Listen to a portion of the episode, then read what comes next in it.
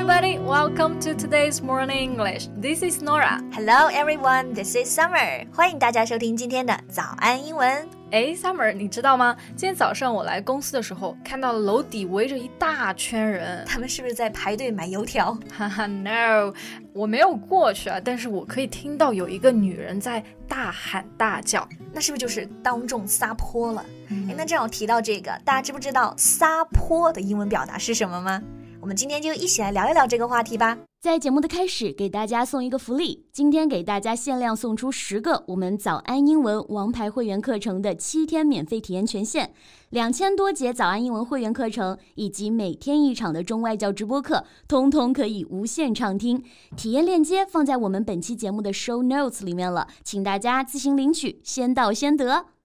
那我们如果要把撒泼翻译成英文，我们首先得知道撒泼到底是什么意思，对吧？我觉得最常见的就是说在大街上撒泼嘛，就是在公众场合大闹一番。嗯，这个跟我们其实现在撒泼有的时候会用到形容猫啊、狗啊，就是你家的猫和狗可能会也会撒泼打滚，对吧？但其实今天我们要学的这个短语呢，就是指的在大街上撒泼，那就要用到这个单词 sing，sing。like the word from the phrase crime scene，就是犯罪现场里面那个表示现场的单词嘛，scene。Yeah, but you know it has another meaning. It can be used to talk about a loud, angry argument, especially in public places. 啊，所以这里其实就是 scene，它有另一个用法，可以用来指 争吵。而且大家刚刚听到 Nora 的这个给单词下的定义了吗？It's a loud and angry argument. 对，这个诀窍就是一定要给我大声的生气啊！就是你在家里面小吵小闹，那都算不了一个 thing 啊。Okay, so how can we use the word in a sentence?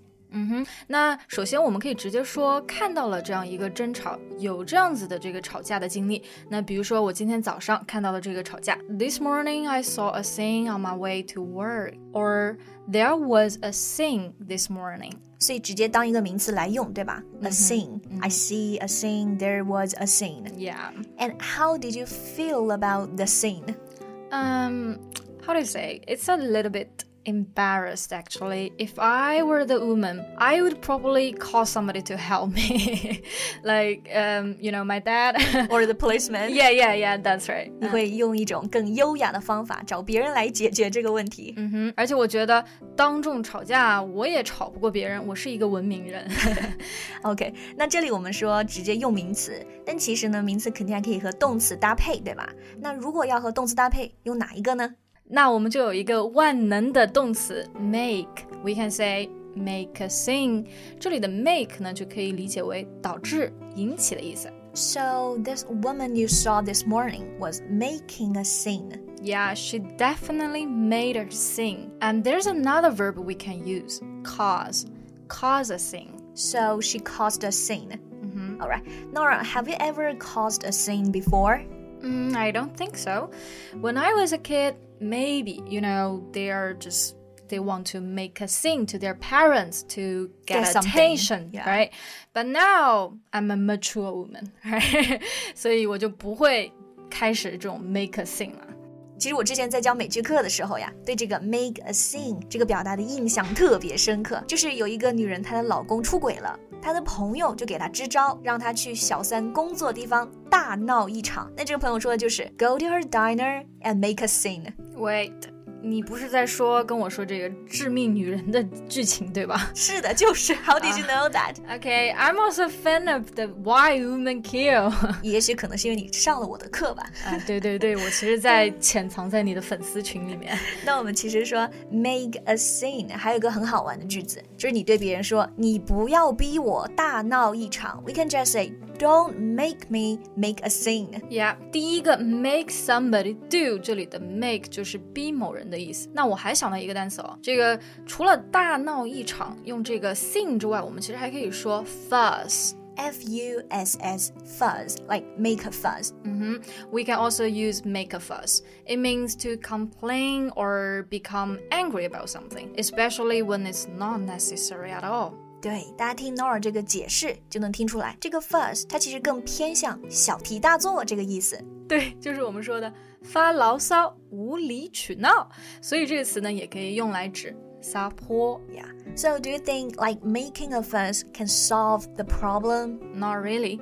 All you can get from uh, making a thing is people's attention, stink eye, comments, and everything else, but not a solution. 赞同。如果你在公共场合来撒泼的话，其实别人会用异样的眼神来看着你。那这个我们就可以说 stink eye。People will like give you the stink eye，嗯而且很尴尬。哼，对，就是我们刚刚说的这个尴尬啊，其实就是用到一个词叫 embarrass。 Yeah, embarrass，它可以做一个动词。比如说，你的朋友让你觉得哎特别尴尬了，你就可以对他说，You know what? I think you are embarrassing me.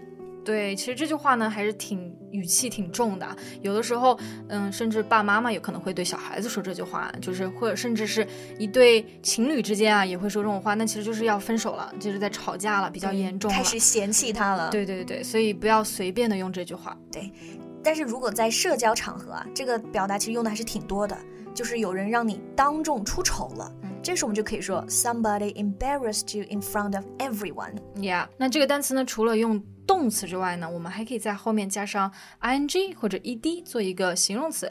Like we can just say, "What that woman did this morning was really embarrassing." Yeah，这件事情嘛，它是令人尴尬的。We say embarrassing. That's embarrassing. 但如果是你自己感觉到尴尬的，后面是加上形容词 ed 的这样一个后缀，所以是 I feel embarrassed. Lastly, we can also use another idiom here to make a drama out of something. Make a drama out of something. 这个 drama 我觉得大家应该挺熟悉的，对吧？首先一呢，它可以指剧情的这种情节。嗯哼，我觉得大家熟悉的应该是这个词组，叫 drama queen，就是 Summer, you're a drama queen a No, I'm not a drama queen. Yeah, yeah. Drama queen 就是指一个人特别戏精。嗯哼，特别的戏剧化。那我们说 make a drama out of，那 out of something，那就是说小题大做，和 make a fuss 是一个意思。对，所以以后你身边的人又在特别戏精了，又在小题大做，你对他说别再这么做了，可以直接说 Don't make a drama out of it, or just stop making a fuss, or there's no need to cause a scene. 所以我们今天就可以把刚刚说的这几句话用起来，叫别人别撒泼，别小题大做，别作了。Thank you so much for listening. This is Norah. This is Summer. See you next time. Bye. 今天的节目就到这里了。如果节目还听得不过瘾的话，也欢迎加入我们的早安英文会员。成为会员，您就可以无限畅听我们每天一场免费的中外教直播课，以及两千多节原创系统课程了。